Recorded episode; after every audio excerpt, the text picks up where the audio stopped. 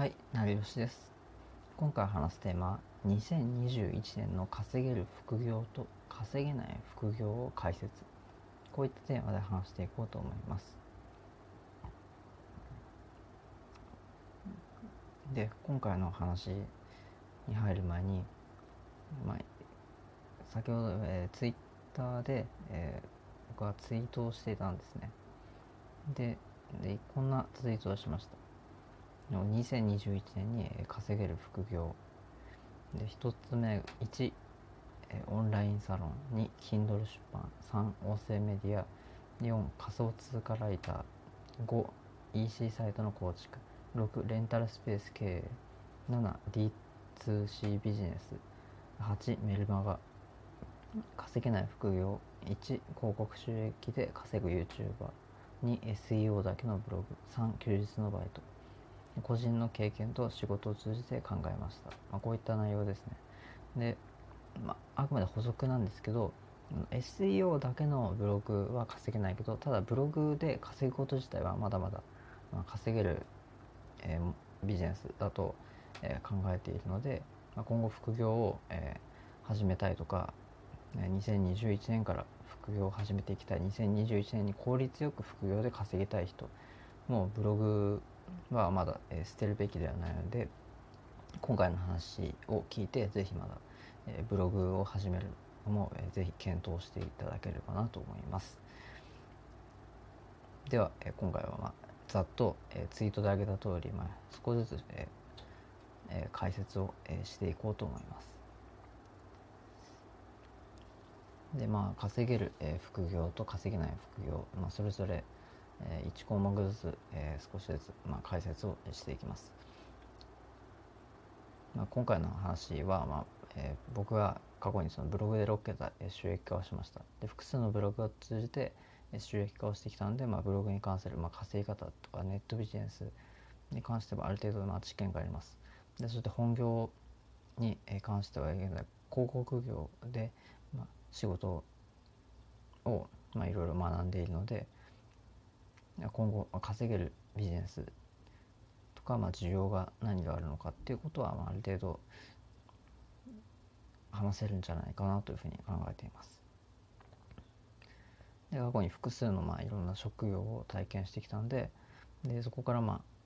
えー稼げない副業とその稼げる副業っていうのも、まあ、ある程度自分なりにその考えが、えーあるので、まあ、それをお伝えできればなと考えています。でまず、え1つ目稼げる副業を解説していきます、えーオンラインサロンですねオンラインサロン、まあ、こちらに関して言うと、えー特にまあ注意点としてあのすごい、えーファンがたくさんいてあの伸びてる人でしか、まあ、オンラインサロンがまあできないというふうに考えている人が多いんですね。でこれは少し違うのかなというふうに考えていて。で、まあ、ある程度そのファンが、えー SNS で発信をしていて、まあ普段え自分の発信を見ていたり、まあ、ある程度、まあ、発信活動をまあ一緒にやってる人とか普段まあ一緒にえコミュニケーションをねその発信活動をやる中で取ってる人とか、まあ、自分とその発信内容が近い人とかにまあ積極的に絡んでいれば、まあ、オンラインサロン自体は、まあえーそこまでずば抜けて、まあ、伸びてるインフルエンサーの方でなくてもできるんじゃないかなと思ってます。でオンラインサロン、まあ、やる上ででも大切なのはそのオンラインサロンの方向性を、まあ、ある程度、えー決めておくこととその仲間を、まあ、作らないといけないんですね。ある程度その発信活動をやっている人とで発信活動を今後あの続けていく、まあ、アクティブな、えー人がいいですね。ある程度まあアクティブでないと、まあ、オンラインサロンをやっている意味とかがまあなくなってしまったりで、まあ、コミュニティを、えする中でもその方向性がまあ一致しないとなかなか、まあ、そのコミュニティやまあそのサロンがまず伸びていかないっていう状態にまあ始めても、えー陥ってしまうのである程度そのサロンとかコミュニティの方向性をまあ決めておくっていうことは大切なのかなと思ってます。で必ずそういったサロンとかオンラインあのコミュニティをまあ始める上で大切なのが、まあ、同じ人自分と近い人に、え交流をあらかじめしておくで、まあ、そういった人の数を、まあ、地道ですが増やしていくことからまずオンラインサロンとかコミュニティを始めることにつながるんじゃないかなと思ってます。でまあそういったものを始めると最初はまあうまくいかなかったり失敗すると思うんですけど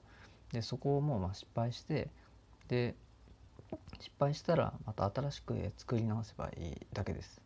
別に特にその1回失敗したからもう、えー、作り直してはいけないとかいう縛りはありませんので、まあ、ある程度その発信活動を続けてで結構数えられるほどでもその一緒に発信活動できそうな、えー、近しい人自分と近しい人が、まあ、できたら始めてみるのもありなんじゃないかなと思ってます。で2つ目、えー、Kindle 出版 Kindle 出版に関しては、え、成吉も、え、Kindle 出版本を出します。でこれ現在話している、えー、2020年12月15日の段階ではまだ出してないんですけどでこれから1冊目を、えー、12月のうちに、まあ、出す、え、予定なのでで現在も、えー、ある程度、えー、出版に向けてそのアカウントの解説だったりその本の、まあ、テーマ選びとかそのタイトル決めという段階まで進んでいるのででこれからある程度本格的に執筆が始まります。で執筆を進めてで今回12月中に、えー、Kindle を方を出させていただきます。でそちらに関してはブログに関する話になるのでで今回は今後も2021年もブログでぜひなんか稼いでいきたいっていうことにはもしかしたら有益なんじゃないかなと思っているので、まあ、ぜひもしなんか出してからまたそのお話をすると思うんですけど、えー、ぜひそちらも読んでいただければなと思います。で Kindle 出版は今後、えー、ブログの代わりに、まあえー、本を執筆をして、まあ、出すっていう人がまあ多いのかなというふうに印象を受けています。で今後も、まあ、Kindle 出版はまだ、えー、そこまで実は、まあ、たくさん出してはいるけど、まあ、そこまでの大衆にまあ広まっているその YouTuber のようなまあビジネスではないので今後まだ伸びていく余地があるつまりまだ、えー、今からその書いていけば十分に自分も、えー、本を売れるんじゃないかなというふうに考えているので今からでもまだ始めるのは全く遅くないと考えています。2021年に入ってからでも全然間に合いますね。で最初はまあ売れなくても全く問題ないですね。でむしろ売れないという前提で始めてでそれである程度何冊も、えー、Kindle 出版をどんどんどんどん出していってそこからまあ自分の、えー、データ、え、どんな本が売れるのかっていうデータを取る。そして、まあ、そこから新たにまた本を出版していくっていうのを繰り返していけば、まあ、ある程度、えー、売れるっていうことにつながるんじゃないかなと思ってます。でこの辺りも、えー、ある程度ブログと同様に、まあ、本の書き方や出し方っていうのも多少勉強は必要になってくるので、まあ、ある程度、まあ、そのサロンとかコミュニティに入って、まあ、勉強していくのがいいんじゃないかなと思います。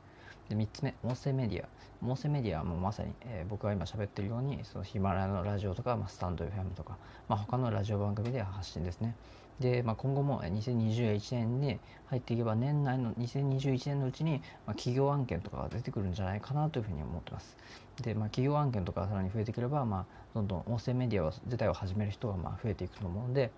で、まあ、そこからある程度まあ安価なものでも、まあ、もしかしたらまあ企業案件っていうのを受注できるま可能性もあるんじゃないかなと思ってます。ただまあこういったその音声メディアのラジオはある程度まあ長く続けていかないととまあその、えー、いわゆる PR 案件とかその企業案件っていうのも受注が厳しいと思うのである程度の実績をすでに作っておく必要がありますね。こちらはまあブログとまあ同じになるんである程度まあ早い段階から始めておくのが得だと思います。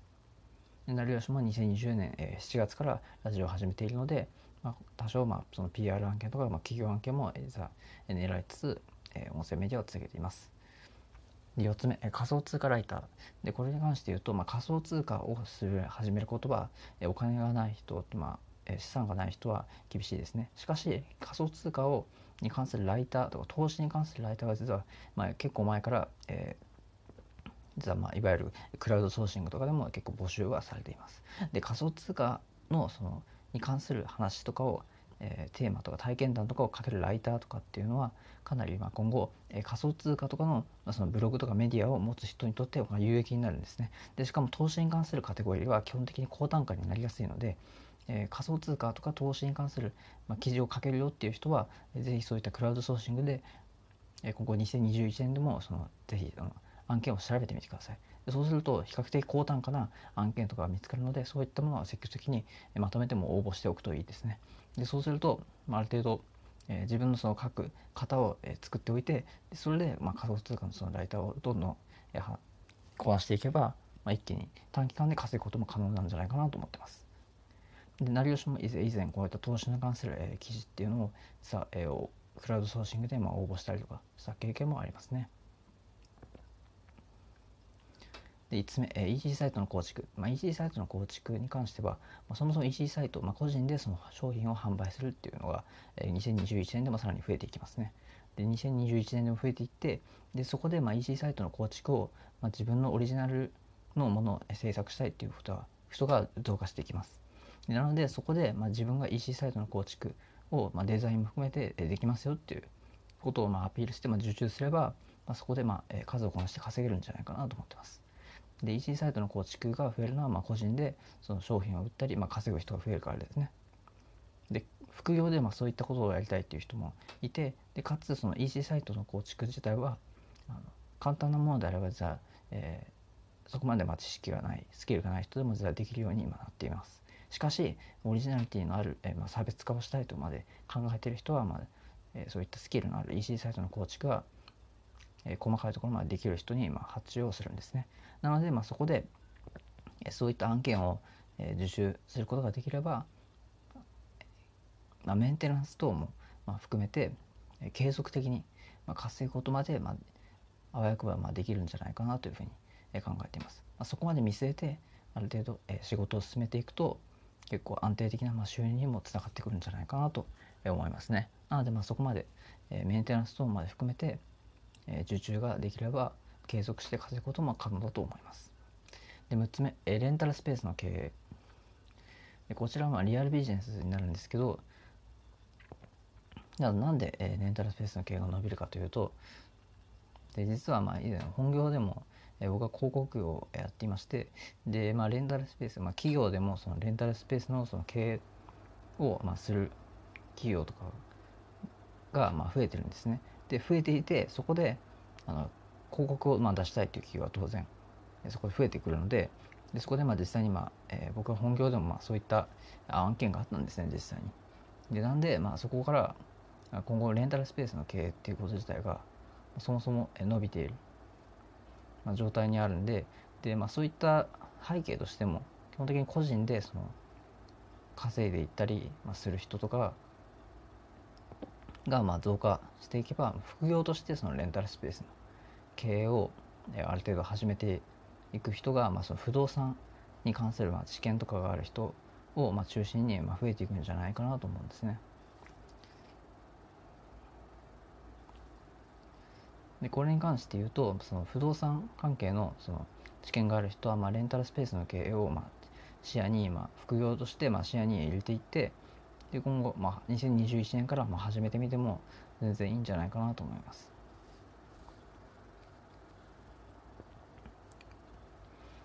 で先ほども言ったように、まあ、広告業をやっている中で、まあ、そういった、えー、広告を活用して、まあ、そのインターネットスペースの経営を、まあ、PR したいという企業が増えているので、まあ、個人でもそういったレンタルスペースの経営が副業としてでもからまず始めてみるってことも、まあ、今後2021年になって伸びてくるんじゃないかなと思ってます。まあ、まだだから、えー、そこまで、えー、圧倒的に伸びているわけではないので今後、えー、伸びることを見据えて早めに始めておくのがまあいいんじゃないかなと思いますね。で7つ目、えー、D2C ビジネスですね D2C ビジネスに関してはまあ結構すでに今物販とかそのリアルビジネスでその、えー、収益を、えー、出している人が強いんじゃないかなと思ってます。でこういった、えー、背景でいうとまあある程度、まあ、すでにそのリアルビジネスとかで、まあ、実績がある人がやはり強いですね。で実績が、えー、物販とかそのリアルビジネスで、まあ、実績があればある程度リアルビジネスっていうのはその簡単にそのネットビジネスと違って、まあ、ある程度費用がかかってくるんですね。で費用がかかってくるんである程度費用をかけた上で、まあ、すでに実績があるんで、まあ、信用もの度合いっていうのも結構変わってくると思うんですね。でそこでまあネットビジネスのそのいわゆるウェブマーケティングの知見とそのリアルビジネスの知見があれば、まあ、よりリアルビジネスでそのうまく、えー、さばけなかった、まあ、売れなかった商品っていうのも、えー、ネットの方で、まあ、商品販売できる。というふうに、まあ、つながるし、まあ、そういった、えー、ネットビジネスでとしてその D2C ビジネスを加速させることによって、えーまあ、リアルで、えー、商品の販売ができなかった。っていうのも解決できるし、まあ、それを自分が、まあ、できることによってさらに他の、まあ、D2C ビジネスを今後、まあ、やりたいとか、加速させたいっていう人に対してコンサルティングもできるんですね。なので、まあ、今後、えー、リアルのその、えー、物販とかで実績がある人とかは結構この D2C ビジネスは相性がいいんじゃないかなと思ってます。でもしそのリアルビジネスでリアルビジネスでそのオフラインとかでまあ実績がある人は今後まあ MEO, MEO とかの対策でも掛け合わせてうまく加速できるんじゃないかなと思ってます。まあ、MEO っていうのはちなみにその Google のそのマップエンジンのその最適化とかになるんですけどそこはまあオフラインのビジネスとの相性がいいのでその辺も対策ができるとさらにまあ加速するんじゃないかなと思ってます。で8つ目、えメルマガですね。でメルマガに関して言うと、まあ、今後、えー、メルマガで、えー、登録をさせてそこでまあ商品の販売を直接していくっていうスタイルが、まあ、ほんと増えてくると思うんですね。これも背景はその副業を始める人が増加していたり個人で稼ぐ人が増加してるっていうのもつながるんですけど、まあ、ブログの代わりにメルマガをやるという人も増えてくるんじゃないかなと思います。で、まあ、ツイッターで必要以上にその商品の販売をせずにメルマガだけで商品を販売させていくメルマガでほぼほとその商品の販売をするっていう人も増えてくると思うんです。でそのメルマガにはいわゆるまあいわゆるステップメールっていうものがあるんですね。でステップメールっていうのはそのある程度いくつかのそのメールを何回踏んでいってでメインのそのメールメルマガ自分のその商品を売る方のメルマガに誘導してで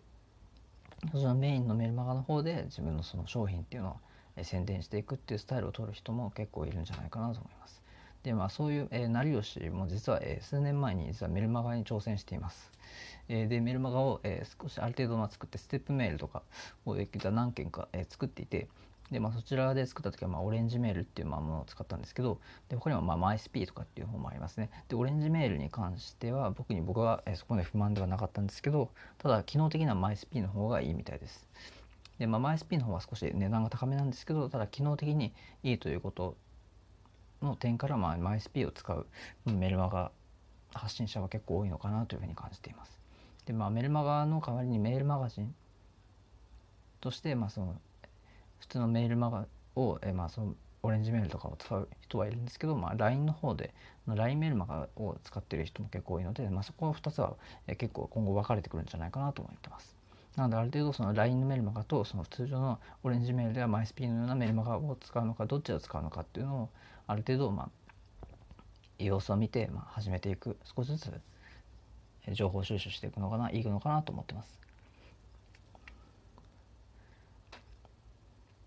で LINE では実はタイムラインを使って、まあ、収益化することができるんですね、まあ、その辺の興味がある人はもしかしたら LINE メルマガを始める方がまあ相性がいいのかもしれません。ではいざっと、えー、8つ挙げてきたんですけど、まあ、次に、えー、稼げない副業について話します。で1つ目、えー、広告収益で稼ぐ YouTuber えまあ、これに関して言うと、まあ、かなり、えー、もうだいぶ前からオワコンだというふうに、まあ、一部で言われているんですけど確かにまあその広告収益で稼ぐだけっていうのはかなり、その時代の波に、動かされてしまうんですね。で結構そのいわゆる、YouTube のそのアルゴリズムとかに変動に、まあ、流されてしまうので自分の発信したいこともなかなか当然、え、続けていっても発信ができないで発信をしたところでまあ稼げないある程度その YouTube の仕組みに沿って稼いでいかないといけないっていう状態に陥ってしまうんですね。でこれがまあ広告収益で稼いでる YouTuber のまあかなり苦しいところではあるんじゃないかなと思います。なのでまあじゃあどういう YouTuber が稼げるのかというとそれは自分の商品を販売する YouTuber ですね。まあ、そういった人たちが稼げるんじゃないかなと思ってます。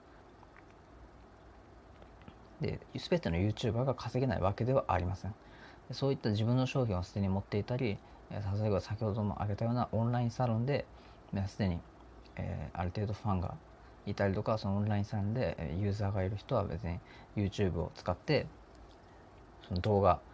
のコンテンツとして、えー、YouTuber を、えー、始めたりその YouTube に注力するっていうのは全く悪いことではないですね。でまあ、YouTube の集約に関しては、まあ、以前、えー、YouTube 広告に関する、えーまあ、ノウハウっていうのを僕が、えー、ラジオの方で発信してるんですね、まあ、そちらもぜひあの YouTube 広告での集客に興味がある人は、えー、ぜひ聞いていただければなと思いますで2つ目、えー、SEO だけのブログ、えー、これに関しては、まあ、もうだいぶ前からなんか、えー、オワコンだというふうにまあ言われていますがいわゆる SEO のその検索エンジンのまあ上位表示して集客するっていうだけの、えー、対策で、まあ、ブログで稼ぐっていうのはもうだいぶ厳しくなっているんじゃないかなと思います。まあ、企業も参入していってだいぶ、えー、その上位を取れるのがその企業の参入で企業が、えー、せしめるのと同時にそのある程度まあ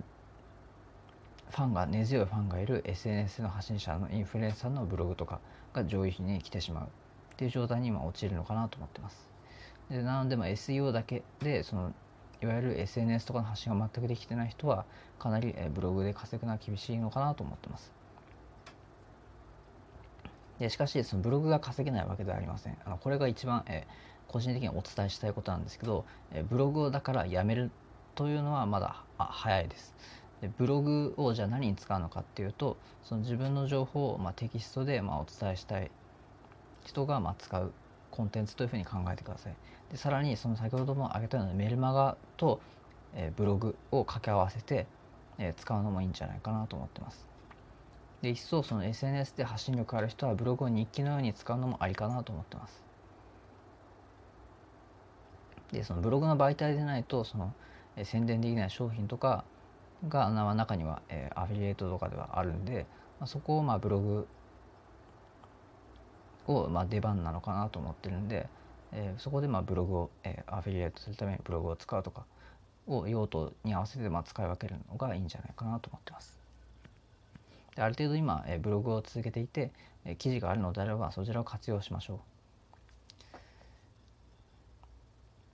う。で、えー、3つ目休日のアルバイト、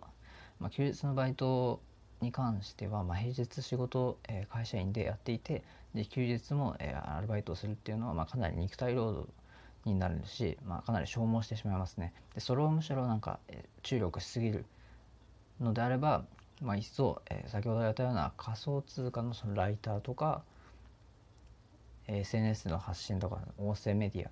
を、まあ、注力する方がまだ、えー、長期的に見て稼げるんじゃないかなと思ってます。でもお金を集めるというより人を集めるっていうことに意識した方がより稼ぐ、スキルは高まってくるんじゃないかなと思いますね。で今回ざっと、えー、稼げる副業と稼げない副業を話してきました。で大変長くなってしまいましたが、えー、最後にもう一度だけ、えー、最後にまとめます。2021年の稼げる副業と稼げない副業を解説しました。稼げる副業はオンラインサロン、Kindle 出版、音声メディア、仮想通貨ライター、EC サイトの構築、レンタルスペース系 D2C ビジネス、メルマガが稼げる副業です。そして稼げない副業は広告収益で稼ぐ YouTuber、SEO だけのブログ、休日のバイトが稼げない副業になるんじゃないかなと思ってます。で今回は、えー、ブログで6桁、えー、収益化をしたえ、成吉が、え、解説をしていきました。で今後も2021年も副業を新しく始めたいとか考えているのであれば、え、今回の話を、えー、元に今新しく副業をぜひ始めていただければなと思います。そして何か、え、今回の話を通じて、まあ、自分が何か始めたい副業とかがあればぜひ成吉にも教えてください。でもしなんかよかったらコメント等は SNS かそのラジオの方で、え、コメントいただければ、え、チェックさせていただきますじゃあ最後まで、え長い時間ご視聴いただきありがとうございました。ではまた。